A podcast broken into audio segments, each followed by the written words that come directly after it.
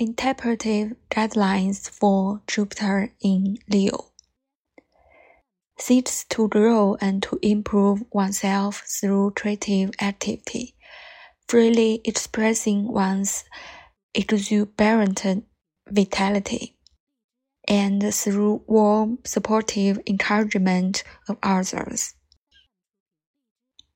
Expansiveness is colored by pride and an urge for recognition. Intuitively understands people's needs for attention and self confidence.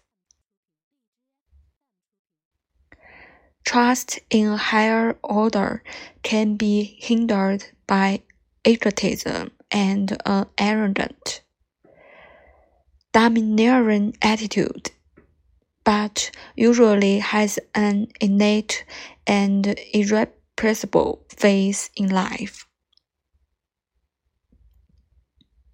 Need to act impressively and be recognized by others leads to confidence in self.